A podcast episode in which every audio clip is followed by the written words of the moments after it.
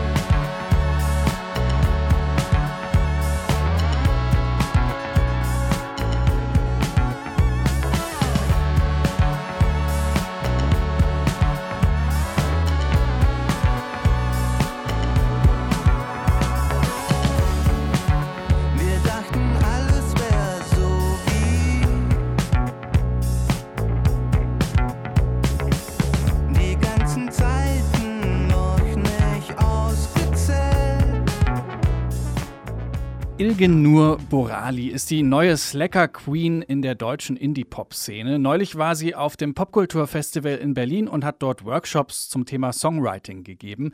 Meine Kollegin Isabel Wob hat sich mit Ilgenur über das manchmal ganz einfache und manchmal gar nicht so einfache Thema Songs schreiben unterhalten. Letztes Jahr hast du deine erste EP rausgebracht, No ja. Emotions heißt die. Dieses Jahr Matter of Time, eine neue Single äh, ist erschienen.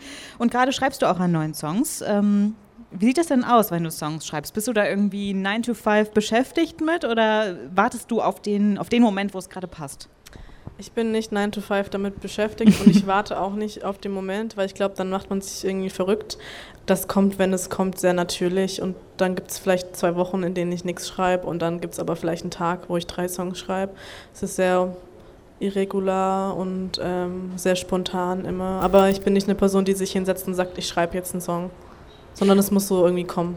Und was, wenn du jetzt im Alltag, nehmen wir mal an, irgendwie du, du machst dir gerade Abendessen oder so und dann hast du eine Idee, also hast du dann tatsächlich auch irgendwie ein Buch neben dir liegen, wo du es aufschreibst mhm. oder, oder wie sieht das im Alltag aus? Äh, genau, also was ich immer wichtig finde, ist aufzuschreiben, wenn man einen Gedanken hat ähm, und das auch wirklich direkt aufzuschreiben, nicht zu sagen, ja, ich schreibe das in fünf Minuten auf, weil dann vergisst man es auch schon wieder. Ähm, genau, ich habe immer, eigentlich fast immer mein Handy bei mir.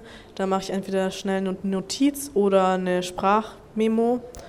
Und wenn ich Glück habe, habe ich auch mein Notizbuch bei mir und dann schreibe ich da rein. Also ist das Songwriting im Alltag immer präsent für dich oder? Nicht jeden Tag, aber gerade schon, weil ich aktiv am Album schreibe und ich auch so Sachen angucke, die ich vor ein paar Wochen oder Monaten geschrieben habe und an denen weiterarbeite oder nicht weiterarbeite und gucke, was ist gut, was möchte ich haben. Genau, aber es ist schon Tag des Alltags. Ich versuche gerade irgendwie jeden Tag ein bisschen was zu schreiben, aber ich zwinge mich nicht dazu, aber einfach in so einen Rhythmus ein bisschen reinzukommen. Bleiben wir mal vielleicht bei einem konkreten Songbeispiel, bei Matter of Time. Wie ja. sah das da aus? Sie, also manchmal kann ich mich daran erinnern, wie ich den Song geschrieben habe und manchmal nicht. Ich kann mich ehrlich gesagt nicht mehr daran erinnern, wie ich den Song geschrieben habe. Gibt es einen Song, bei dem du dich daran erinnern kannst? Ja, bei 17 und bei Cool kann ich mich daran erinnern. Da habe ich auch tatsächlich, äh, habe ich beide analog geschrieben und nicht auf dem Handy. Und da habe ich auch noch die originale Notiz, habe ich neulich auch wieder gefunden. Aber das ist was Schönes, oder? Wenn man es so festhalten kann. Ich habe auch das Gefühl, mit Hand, also wenn man handschriftlich irgendwas aufschreibt, ja. dann hat man es irgendwie besser noch im Kopf am Ende, wie es passiert ja, ist. Ja, ja. Wie war das da bei dir? Genau, ich habe da das ins Notizheft reingeschrieben und ich habe auch gemerkt, bei 17 habe ich eigentlich danach quasi nichts verändert. Das war wirklich der Text, den ich so runtergeschrieben habe, wie halt so eine Art ähm, Gedicht. Und dazu habe ich noch sogar so eine Zeichnung gemacht. und das habe ich neulich wieder gefunden. War so, ah, okay, ich wusste nicht, dass ich das analog runtergeschrieben habe. Wusstest du denn schon von Anfang an, also hattest du eine Idee und wusstest von Anfang an, dass es ein Song wird? Oder wie sieht das dann aus? Ja, eigentlich schon. Also Manchmal schreibe ich auch eher so Tagebucheintragmäßig, direkt halt dann auch auf Englisch und dann filter ich da so ein bisschen raus. Ähm, aber meistens schreibe ich dann so Poetry und das sind dann so Songs. Hast du da irgendwelche Vorbilder beim Songwriting, wo du sagst, die Texte da sind so gut bei dieser Künstlerin oder bei diesem Künstler? Ja, es gibt viele Songwriter, die ich unglaublich gut finde, aber ich werde halt nie Songs schreiben können wie die und das habe ich halt auch gemerkt und das ist auch okay und ich kann trotzdem die Songtexte gut finden, auch wenn meine nicht so sind wie die. Wen ich zum Beispiel unglaublich liebe und schätze als Songwriter ist Elliott Smith. Mhm. Der schreibt halt so die schönsten, traurigsten Songs, aber ich werde halt nie das so schreiben können wie er. Aber trotzdem fühle ich ja das, was er ausgedrückt hat. Ähm, genau. Ansonsten mag ich ähm, das Songwriting von Kate Nash sehr, weil sie viele Songs hat, die sehr strukturiert sind, aber sie hat auch viele Songs, ähm, die keine Struktur haben und keinen Chorus haben und dass es einfach so Text ist und ein bisschen so Spoken Word mäßig. Und Courtney Burnett liebe ich auch. Eigentlich alles, was so sehr Tagebucheintrag und sehr persönlich ist. Glaubst du denn, ist es wichtig, ähm, beim Songwriting Vorbilder zu haben und gleichzeitig trotzdem zu sagen, wenn ich anders schreibe, ist okay? Ja, voll.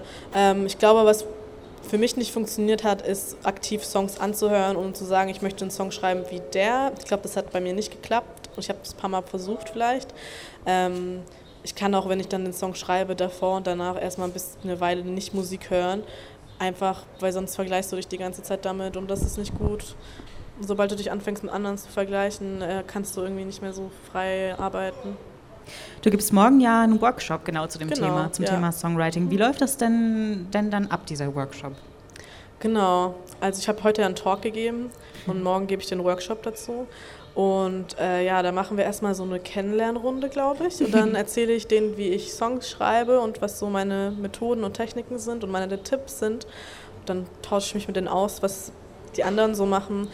Und dann gucken wir mal. Ich habe noch gar nicht so einen konkreten Plan. Ich glaube mal, wir werden erstmal einen Songtext gemeinsam zusammenpuzzeln und daraufhin noch eine Gitarrenmelodie und einen Gitarrenrhythmus bauen. Und dann entsteht vielleicht sogar ein Song am genau, Ende. Genau, das sollte ja das Ende des, also wir haben zweieinhalb Stunden Zeit. Ich glaube, da sollte ein Song entstehen können. Ich hoffe es. Was sind denn das so für Tipps, die du den Leuten dann mitgibst? Also du musst natürlich jetzt nicht alle, alle verraten, ja, aber so ein paar. Ähm, eines der Tipps, den ich auch vorhin im Vortrag hatte, ist There are no rules. Es gibt keine Regeln. Und mit dem Gedanken zu schreiben, ähm, dass es sich vielleicht keiner an, also dass du das gerade schreibst und dass es sich keiner durchlesen muss und keiner anhören muss. Und dass es erstmal so für dich ist und dann kann man auch wieder sich so davon weglösen, so unter Druck zu schreiben. Wir haben eben schon gesagt, meinst, ähm, wenn du nicht schreiben kannst, dann ist das irgendwie okay, aber du versuchst es trotzdem, irgendwie jeden Tag was zu schreiben. Gibt es Techniken, die du hast, wenn du eine Schreibblockade hast? Also das kennt man ja manchmal. Ja, nee, habe ich keine Technik. Also ich reg mich manchmal auf und dann denke ich mir so, naja, ist das okay. Meistens habe ich eine Schreibblockade oder ich schreibe nichts, wenn es mir sehr gut geht. Weil ich kann halt keine Songs schreiben darüber, dass es mir gerade gut geht und dass alles gerade gut läuft muss schon irgendwas vorfallen, dass ich irgendwie irgendwas loswerden möchte. Glaubst du, du brauchst einfach dann irgendwie Drama. Gefühle dafür und Drama, ja, um es irgendwie schon. umzusetzen? Ja, ich glaube schon, dass ich Drama und äh, Gefühle brauche, um das umzusetzen. Aber dann ist es ja vielleicht doch vergleichbar mit so einem Tagebucheintrag. Ne? Weil ich habe das Gefühl, man ja. schreibt ja auch selten ins Tagebuch, heute war ein super Tag. Ähm, ja. da muss ja irgendwie was passieren. Genau, also es ist sehr tagebuchmäßig. Und es gibt halt Tage, wo nicht so viel passiert und das ist okay. Darüber kann man auch schreiben. Gibt es irgendwas, worauf du dich äh, total freust morgen beim Workshop? Ja, ich freue mich irgendwie, erstens heute die Leute wieder zu sehen, die heute auch beim Talk schon da waren und mich einfach auszutauschen und vielleicht irgendjemand irgendwie zu helfen, weil ich das Gefühl hatte, dass ich, es sind glaube ich vor allem jüngere Leute da, dass ich vielleicht vor ein paar Jahren auch so eine Hilfe gebraucht hätte und die nicht hatte. und vielleicht kann ich irgendjemand irgendwie helfen. Vielleicht aber auch nicht und es ist einfach nur ein entspannter Nachmittag mit fremden Leuten. So oder so, ein schönes Gespräch war es mit Ilge Nur über Songschreiben. Wir haben sie auf dem Popkulturfestival in Berlin getroffen und mit ihr gesprochen. Und wir haben nicht nur mit Ilge Nur gesprochen, wir haben noch mit ganz vielen anderen Leuten gesprochen. Einen ganzen Podcast haben wir produziert mit insgesamt 24 Episoden. Ted Geier ist mit dabei von den Goldenen Zitronen, äh, Maurice Summen, der Labelchef von Staatsakt, Irmin Schmidt, äh, der Keyboarder der Band Can. Also ähm, sehr hörenswert. Kann man sich alles anhören und als Podcast abonnieren auf Detektor FM und überall da, wo es Podcasts gibt. Suchbegriff Popkultur. So, wo wir gerade bei Ilge Nur waren, hier noch ein Song von ihr. Cool von Ilge Nur.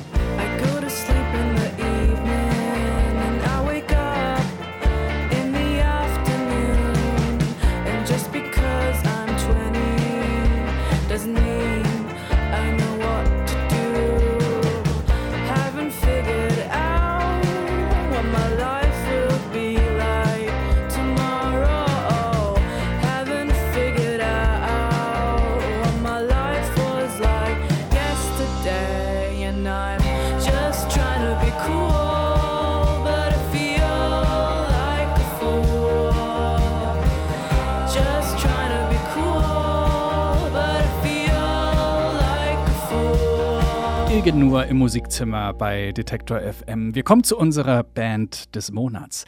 Mitfahrgelegenheiten sind ja trotz Billigbussen das kostengünstigste Transportmittel, um zum Beispiel von Münster nach Berlin zu kommen. Auf einer solchen Fahrt haben sich auch Katrin und Basti kennengelernt. In Berlin angekommen haben sie begonnen, gemeinsam Musik zu machen, zunächst unter dem Namen Golden. Heute nennen sie sich Premieren. In ihren Songs erzählen Premieren von Einsamkeit und virtuellen Freunden, von Netflix und der Flucht in die Fantasie. Und mit ihrem Song Episoden haben sie sich letzten Monat in der Demo-Ecke hier bei uns beworben, haben dort im Voting am besten abgeschnitten und sind damit unsere Band des Monats. Hi, wir sind die Band Premieren aus Berlin. Ich bin Basti, Songwriter und Produzent der Band. Ja, und ich bin Katrin, Singer und Songwriter von Premieren. Jetzt wo du deine Kreise nicht mehr um mich ziehst. Wir haben uns kennengelernt vor einigen Jahren auf einer sehr langen Autofahrt von Münster nach Berlin über eine Mitfahrgelegenheit. Damals ähm, haben wir sehr viel Musik gehört zusammen, uns über Musik unterhalten und sind irgendwann zu dem Entschluss gekommen, dass wir auch mal zusammen Musik machen wollen. Dabei durch die Straßen von El Paso in den Hügeln von Bel Air ich würde sagen, so semi-professionell fing alles damit an, als ich mit circa drei Jahren meinen Eltern bereits mächtig auf die Nerven gegangen bin. Und zwar damit, dass ich dachte, ich sei eine Opernsängerin und müsse das lauthals in unserem Treppenhaus üben. Ähm, ja, ich mache tatsächlich schon seit ich relativ klein bin Musik. Der eine oder andere kennt das vielleicht. Wenn die Eltern nicht wollen, dass man den ganzen Tag vor seinem Nintendo hängt, dann schicken sie einen zum Klavierunterricht. Und später hatte ich dann das Glück, dass der Mann meiner Mutter bei uns im Haus ein Schlagzeug stehen hatte. Da konnte ich dann ein bisschen drauf rumprügeln. Und naja, so kann ich mittlerweile vieles so ein bisschen spielen, nicht so richtig, aber es reicht, um ein paar ganz gute Ideen festzuhalten.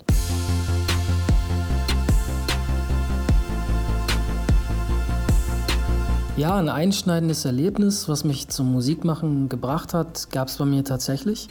Und zwar gibt es äh, in der Nähe meiner Heimat Münster ein ganz kleines Kaff namens Ottmars Bocholt.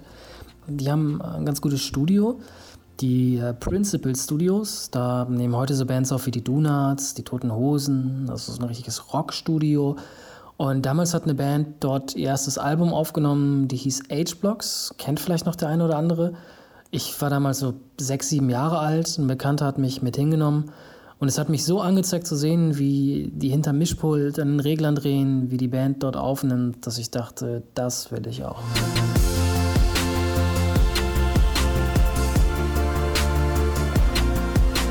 Klar, das ist natürlich äh, irgendwie Popmusik, deutschsprachige Popmusik.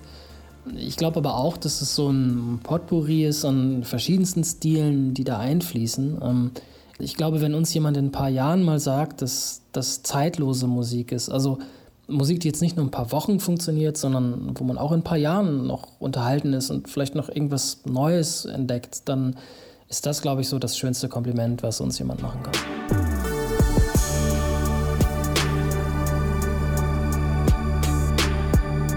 Ich glaube, dass unsere Musik viel beeinflusst ist von anderer Musik natürlich. Ähm, ich habe immer schon sehr viel verschiedene Musik gehört. Viel Hip-Hop gibt es da zu hören. Auch in der Art und Weise, wie man es macht. Man entdeckt ein cooles Sample, baut was drumherum. Ähm, es finden aber auch immer mal wieder Gitarren statt bei uns. Eine Zeit lang habe ich sehr viel Punk-Sachen gehört, Indie, aber eben auch eindeutig schöne Popmusik.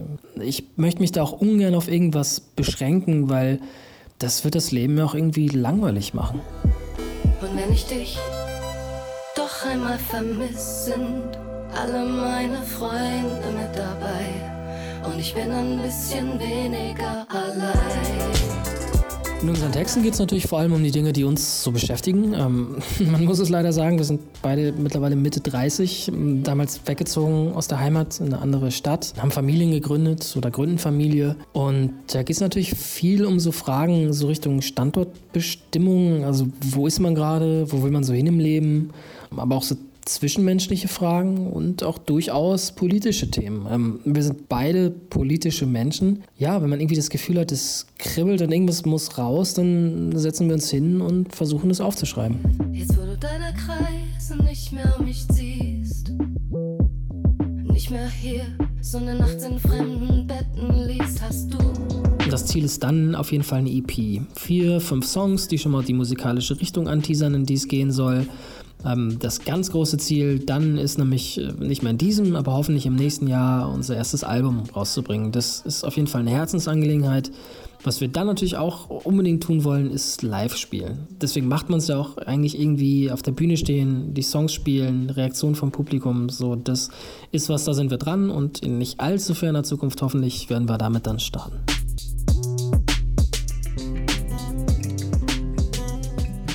Premieren ist unsere Band des Monats hier im Musikzimmer und das ist der Song, mit dem sie in der Demo-Ecke abgeräumt haben. Hier sind Premieren mit Episoden. Jetzt, wo du deine Kreise nicht mehr um mich ziehst, deine Runden nachts alleine durch die Stadt fliegst, bin ich noch lange nicht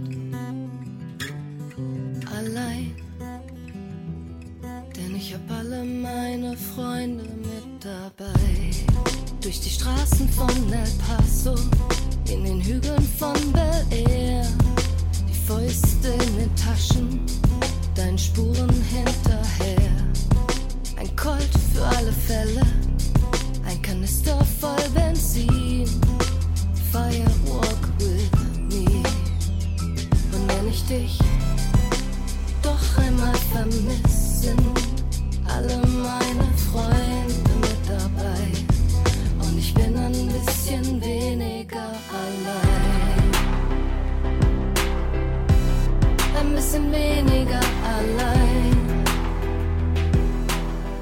Episoden heißt der Song, Premieren die Band und das ist unsere Band des Monats im Musikzimmer.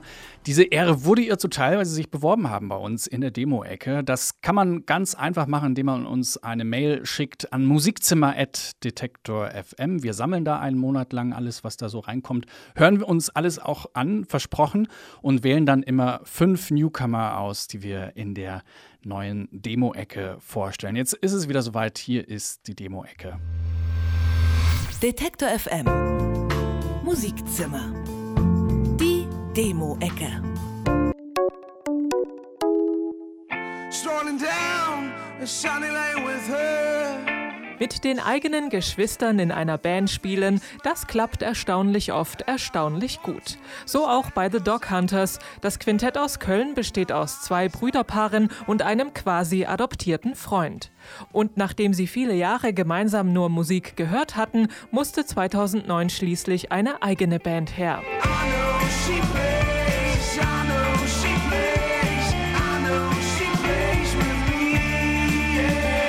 Musikalische Vorbilder von The Dog Hunters sind Rolling Stones, Ramones und Rodriguez. Und weil die Kölner am Anfang ihren Instrumenten nur mit Ach und Krach ein paar richtige Töne entlocken konnten, haben sie ihr erstes Album The Shit Singles genannt. Sebastian Schari von Moderat hat uns mal das Problem der Hanteln erklärt. Ein Song beginnt mit einem Beat, dann kommt der Refrain, ein ruhiger Break und zum Schluss geht's nochmal los. Optisch sieht das aus wie der Griff einer Hantel und bei vielen Hanteln wird's eintönig. Ob die Band Schimmer dieses Problem auch hat, wissen wir zwar nicht, aber Moderat läuft bei ihnen sicher auch ab und zu. Die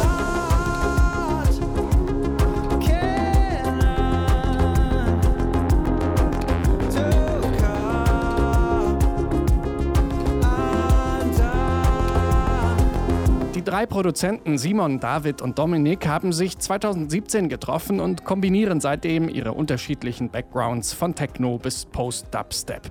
Die Stücke von Schimmer sind getragen von detaillierten Beats, Klavier trifft auf analoge Synthes. Ihre erste EP heißt Bonds, die haben sie in ihren Studios in Mainz und Mannheim aufgenommen. In dem kleinen Ort Königswartha in der Oberlausitz hat Jan Robel seine ersten musikalischen Gehversuche gemacht. 2010 hat es ihn nach Leipzig verschlagen. Hier lässt er sich jetzt zu den Melodien und Texten für seine Songs zwischen Songwriter und Indie-Pop inspirieren.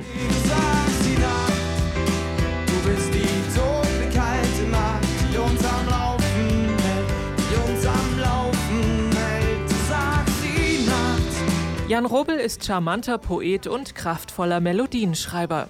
Unterstützt von seinen Bandkollegen an Keyboard und Schlagzeug besingt er liebevoll authentisch schöne Momente, das, was uns am Laufen hält und die weite Ferne.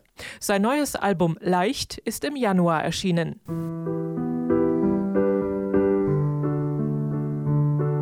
Mit melancholischer Freude, liebevoller Wut und einer Portion Demut widmen sich Martha Laux und der bunte Hund den großen Fragen des Lebens. Es geht um das Monster, das in uns allen steckt, Helden des Alltags und das Weltverbessern.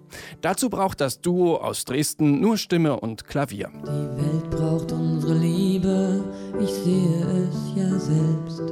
Braucht Schutz, braucht Brücken und Gefühl. Ihre Texte sind eine gut gemischte Symbiose aus Herz und Verstand, Emotion und Politik. Mit ihren real-utopischen Chansons berühren Sängerin Martha Laux und Pianist Jan Kosik Kopf und Herz und sagen laut Ja zum Leben. In diesem Jahr haben sie ihre erste EP veröffentlicht. Und die heißt Wer später sagen will, sie sei von Anfang an dabei gewesen. Die Fernsehserie Lassie hat knapp 600 Folgen und die Mitglieder der Band Lassie haben sich jede einzelne angeschaut. Und zwar fast forward und ohne Ton. Stattdessen lief der 80er Rockhit Jessie's Girl von Rick Springfield auf Repeat. So sind alle Songs ihrer ersten EP Yes Like the Dog entstanden, behaupten sie jedenfalls selbst.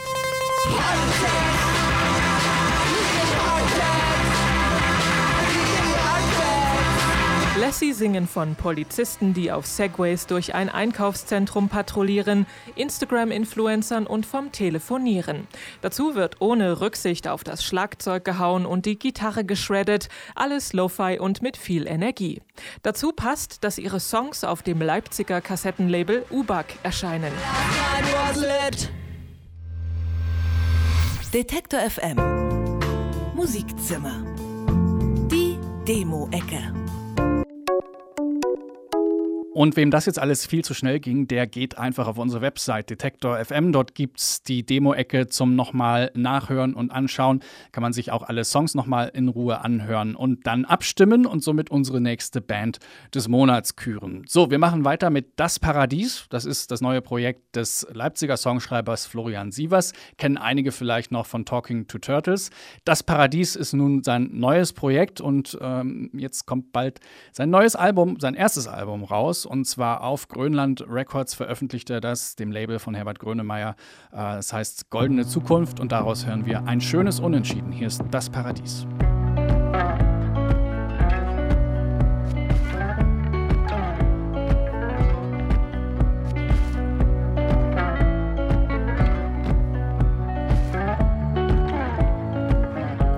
Eine weiche Stelle zwischen Licht und Schatten. Ein schöner Ton schwingt sich zwischen den Zeilen auf. Du füllst dein Nicken ab in Flaschen und schüttelst. Deine Lieblingsfarbe ist ein Verlauf. Eine weiche Stelle zwischen entweder und oder. Du ruhst dich aus, gleich kommst du drauf. Du wirst dir todsicher und nuschelst. Ja, ja, genau, und das andere auch. Du fühlst dich leicht Lieblingsaggregatzustand. Ein Nebel, sanft und flüchtig,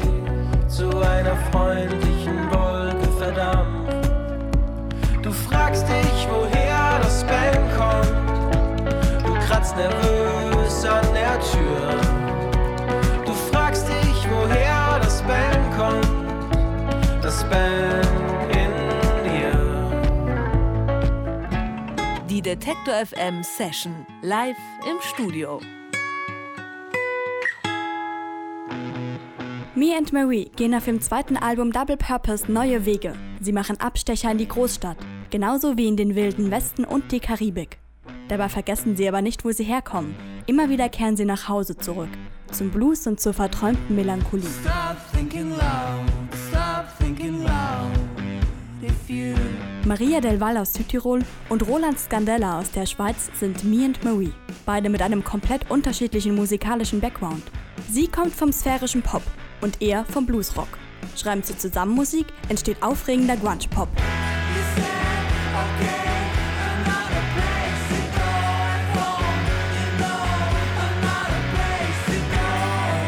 Im August erscheint ihr neues Album Double Purpose. Was ihnen wohl so viel Lust aufs Reisen gemacht hat? Das fragen wir sie jetzt. Me and Marie sind zum zweiten Mal zu Gast im Detektor FM Studio.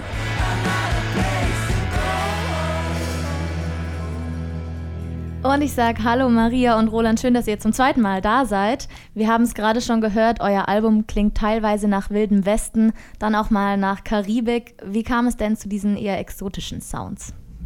Mhm. Wir hätten auch eine, eine Reggae-Platte machen können. Ja, oder? Ja. Das wäre dann sehr karibisch gewesen. ähm, du, schlussendlich ähm, haben wir ganz viel gespielt, seit wir bei euch waren, das Mhm. erste Mal.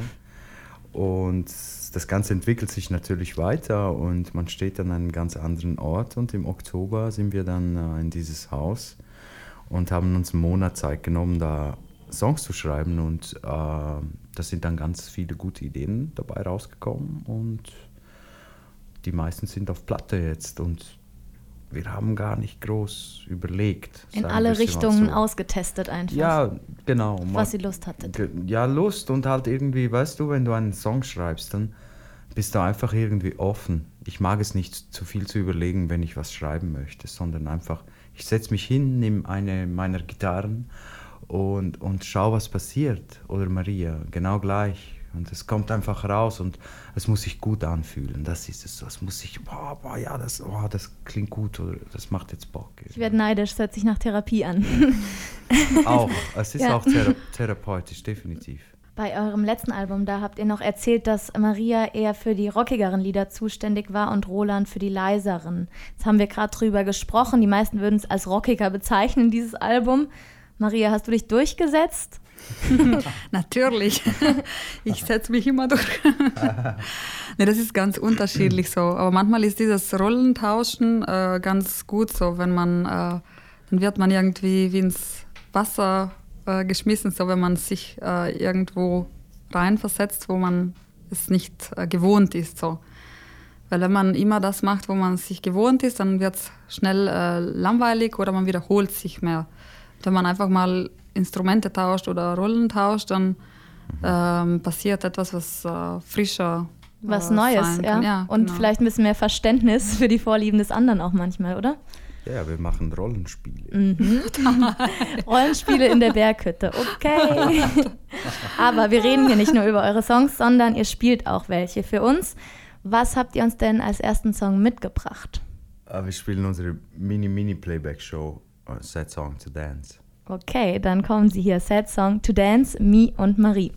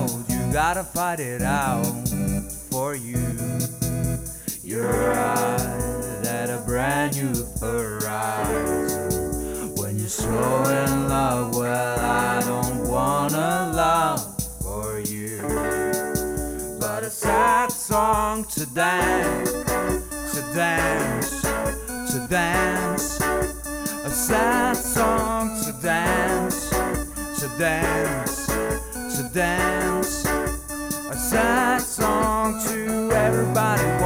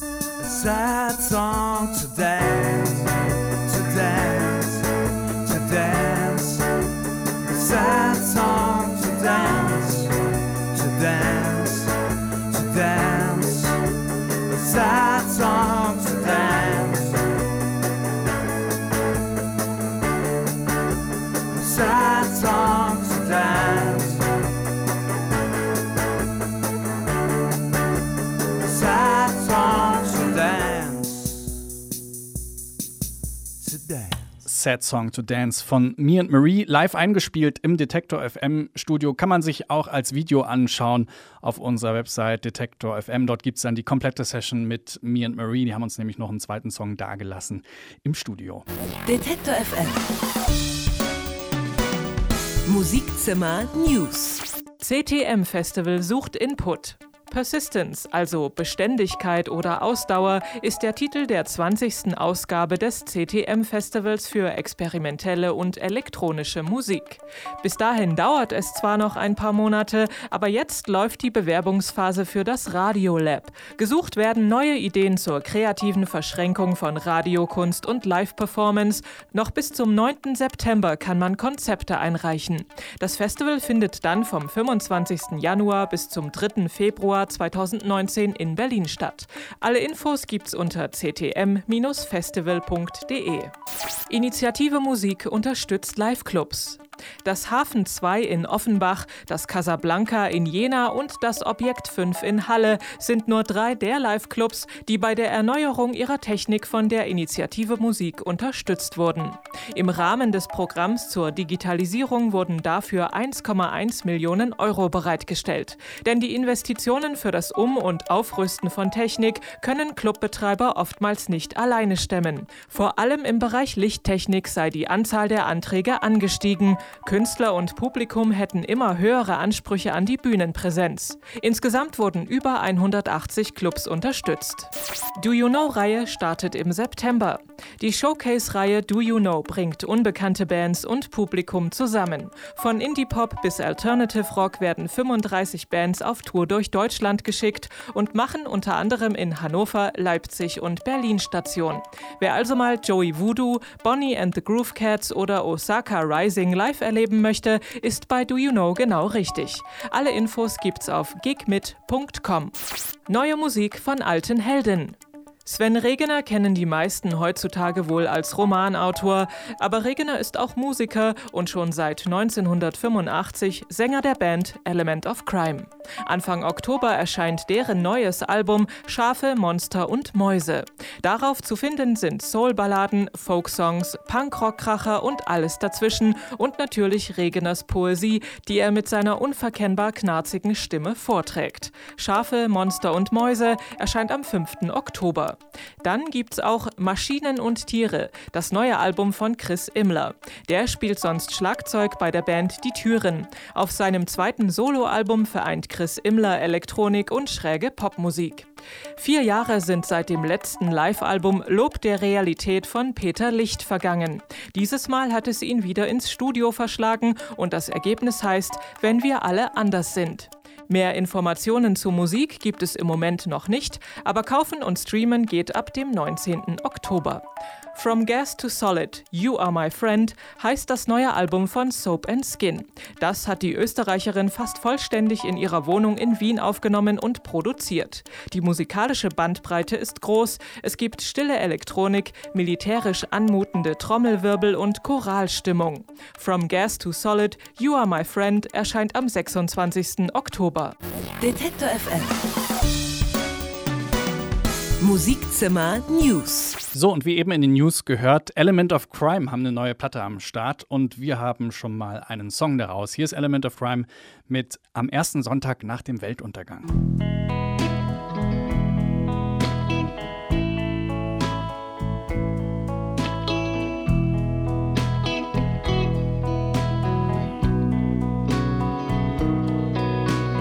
Grausam ist der Haifisch und grausam warst auch du. Am Ende des Regenbogens legt der Regen noch einen Zahn zu und überflutet im Überschwang gleich hinter dem S-Bahn-Übergang den Weg mit leeren Flaschen, Steinen und Schlamm. Und ich geh noch einmal den Kurfürstendamm entlang. Am ersten Sonntag nach dem Weltuntergang. Ganz neu von Element of Crime. Am ersten Sonntag nach dem Weltuntergang. Hier ist das Musikzimmer auf Detektor FM. Moses Schneider ist Produzent vieler namhafter deutscher Bands. Tokotronic und die Beatsex zum Beispiel hat er schon produziert. Neulich haben wir Moses Schneider getroffen auf dem Popkulturfestival in Berlin. Und dort hat er meinem Kollegen Lars-Hendrik Setz verraten, wie unbekannte Bands es zu ihm ins Studio schaffen und wie sich die Musikbranche in den letzten Jahren verändert hat. Hallo Moses. Ah, Hallöchen. Moses, du bist der Mann, der dafür sorgt, dass eine ganze Reihe wunderbarer deutscher Platten so klingen, wie sie klingen. Du produzierst seit Jahren Bands wie Tokotronic, die Beatsteaks, äh, Turbo Start, um nur mal ein paar zu nennen. Aber neben großen deutschen Bands lädst du dir auch mal eine Truppe ins Studio, mit denen du völlig pro bono arbeitest. Warum machst du das? Warum ich das mache? Natürlich äh, aus Liebe zur Musik. Und es geht ja nicht mal darum, gleich ums Geld verdienen, sondern wenn da was Interessantes ist, man sagt so, ey, lass uns doch mal was zusammen machen. Ich mache ja dann nicht gleich ein Album, sondern man fängt vielleicht an, dass man erstmal drei Songs aufnimmt und so. Es wächst dann. Und irgendwann, wenn das Ding dann fertig ist, dann kann man das verdealen quasi an eine Plattenfirma oder sonst jemand. Und dann kriege ich ja dann doch mein Geld am Ende des Tages. Also es ist quasi, ich, also ich bin Teil des Risikos. Du bist Teil des Risikos. Und für wen bist du so das Risiko eingegangen oder für welche Platte gibt es da noch was, was hängen bleibt? Also aktuell sind es die Bands äh, Pranke, Etna und Thysengramm. Aber ich habe von allen dreien mittlerweile auch schon ein bisschen Geld bekommen. also, aber es, also das fing halt mit Etna vor zwei Jahren an, mit Thysengramm vor einem knappen Jahr. Pranke auch anderthalb Jahre und dann kommt halt so ein Jahr mit dann Verträge oder was weiß ich und sagen dann, hey, es ist soweit, du kannst uns mal eine Rechnung stellen. Ich habe gelesen, dass ähm, bei dir im Studio, wenn so eine Pro Bono-Session stattfindet, der Kühlschrank gefüllt ist, dass das äh, Transporterraumstudio dann ein bisschen zum Wohnzimmer wird. Wie läuft denn so eine Pro Bono-Session ab bei dir? Ja, also der Transporterraum ist kein Ort, wo eine Band spielt, sondern da hört man Musik. Wenn der Kühlschrank voll ist, super, wäre super. Also die müssen dann schon Bier mitbringen. Und Transporterraum ist eher ein Raum, wo man ach, Sachen fertig macht, wo man quasi mit einer, mit einer Band in einem Studio war und es muss jetzt zum Mischen vorbereitet werden. Man macht vielleicht noch den einen oder anderen Overdub wie Shaker oder noch ein Gitarrensolo. Dafür ist der Transporterraum super. Genau, also man trifft sich natürlich erstmal im Transporterraum, dann hört man erstmal das, was die Band da so anbietet oder was sie da eben so machen oder was da ihre Ideen sind. Dann fragt man sich, okay, in welchem, in welchem Studio sollte man das aufnehmen? Ist es, ist es eine Band, die sehr schnelle Musik macht? Dann, wenn sie sehr schnelle Musik macht, muss ich nicht in ein großes Studio gehen, weil dann der Klang sich quasi, äh, also ich habe von einem großen Raum nicht so viel, wenn die Musik sehr schnell ist oder hart ist, sagen wir mal Punkrock oder so. Und dann gehe ich dann eher in ein sogenanntes trockenes Studio, in ein kleines Studio. Und wenn es aber so ausladende Musik ist, also größere Musik, dann darf auch der, das Studio größer sein. Natürlich ist es auch das Budget, was es entscheidet. Ich sage mal, wenn man kein Geld hat, sollte man das größte Studio überhaupt nehmen, weil da funktioniert alles und dann schafft man auch alles, was man sich vornimmt. Habe ich seinerzeit mal gemacht mit Fehlfarben. Wir hatten so gut wie kein Geld und waren dann für 4000 Euro im Hansa-Studio für vier Tage. Ein ganzes Album gemacht mit Gesängen, alle waren gut drauf. Zwischen all den großen deutschen Platten, die du produzierst, was muss denn eine Band mitbringen, dass du dich so einer jungen Truppe annimmst? Erstmal muss ich merken, dass da, das muss mich irgendwie bewegen. Also irgendein Talent muss da schon sein. Es darf verrückt sein, das darf, das, ich bin dafür alles offen. Und Hauptsache ist, äh, dass ich mir die Stimme auch anhören kann, weil ich kann nicht mit einer Band arbeiten, wo dann, wo ich weiß, jetzt kommt der Gesang, das mag ich eigentlich gar nicht. Da muss ich leider absagen, weil dann wird es eine Qual. Du hast ja eben äh, drei Bands erwähnt. Wie war denn das? Also kommen die Bands auf dich zu? Gehst du auf die Künstler zu und sagst, hey, ich habe euer Demo irgendwo gehört oder euch gesehen und ich hätte Bock mit euch mal ins Studio zu gehen? Wie läuft das ab? Nee, die, die klopfen an im Transporterraum. Und du machst Und- die Tür auf? Ja, ich mache dann die Tür auf. und ja, im Falle von, von Thysengramm war das so, die haben gesagt, wir haben keine Zeit. Wir können also keine Vor Vorproduktion machen oder wir können uns nicht im Proberaum treffen. Wir treffen uns direkt im Studio. War für alle Beteiligten sehr spannend. Weißt du, ich wusste überhaupt nicht, was auf mich zukam oder kommt. Und äh, nach fünf Tagen war das Album fertig. Super. Also das heißt, das sind immer auch Aufträge für dich, die das ganze Produzentendasein nach über 30 Jahren noch immer noch ein bisschen ähm, spannend und unerwartet machen. Ja, immer. Spannung, unerwartet, genau. Das sind die richtigen Worte. Okay, also ich finde, ähm, diese Arbeit, das passt ganz gut zur Popkultur, denn hier geht es ja auch viel um Nachwuchs. Und ähm, du gibst selber in diesem Jahr einen Workshop, du bist auch in der Diskussion hier am Start. Ähm, warum ist es so wichtig, denn junge Bands, Künstler und Künstlerinnen wie hier auf der Popkultur an die Hand zu nehmen ähm, und denen so ein bisschen, ja, so ein bisschen Anschub zu geben? Ja, ich würde mal sagen, in der, in der heutigen Zeit ist das Recording-Budget nicht mehr so groß, das Geld, was man hat, was man zur Verfügung hat, um eine Aufnahme zu machen. Insofern müssen sich die Bands sehr genau konzentrieren, wann sie ins Studio gehen und wo sie ins Studio gehen. Und da quasi, also man kann auch ins Studio gehen, um zum Beispiel nur Schlagzeug aufzunehmen, das geht ja, ne? und den Rest macht man halt zu Hause in der Küche. Oder eben, wenn eine Band live spielt, umso besser, dann kann man gleich alles unter einem, unter einem Ding dann. So einer, man kann auch mit Gesang arbeiten, Live-Gesang, das mache ich in den letzten Monaten sehr, sehr oft. Das ist dann so, da kannst du dir quasi am Abend dann drei fertige Lieder anhören und nach fünf Tagen ist das Album immer auch fertig.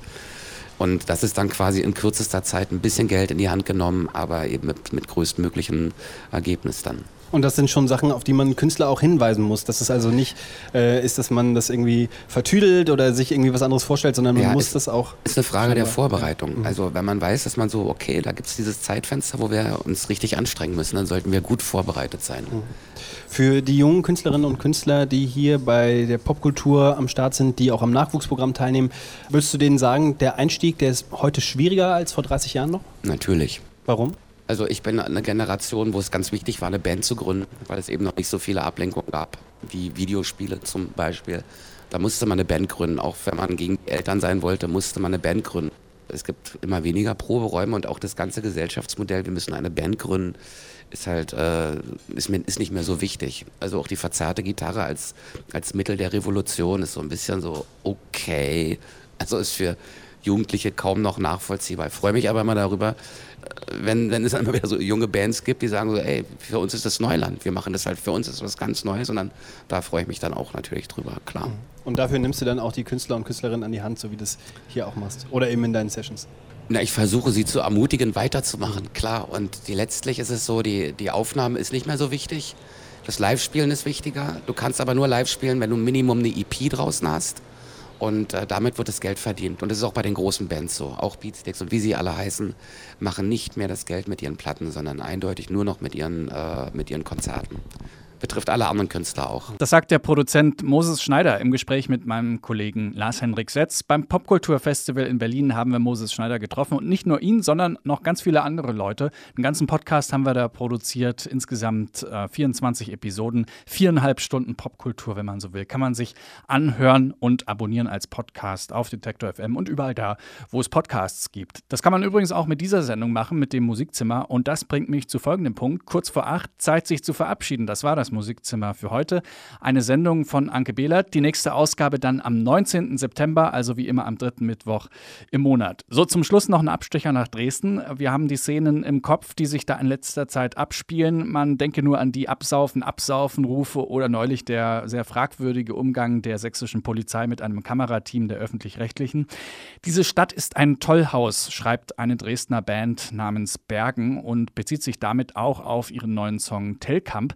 Darin spielen Bergen auf eine Dresdner Podiumsdiskussion an, die medial große Aufmerksamkeit bekommen hat, weil da der Bestsellerautor Uwe Tellkamp mit kruden Thesen zur Flüchtlingspolitik Kontroversen ausgelöst hat. Hier sind jetzt Bergen mit Tellkamp. Mein Name ist Gregor Schenk. Ich sage bis zum nächsten Mal im Musikzimmer.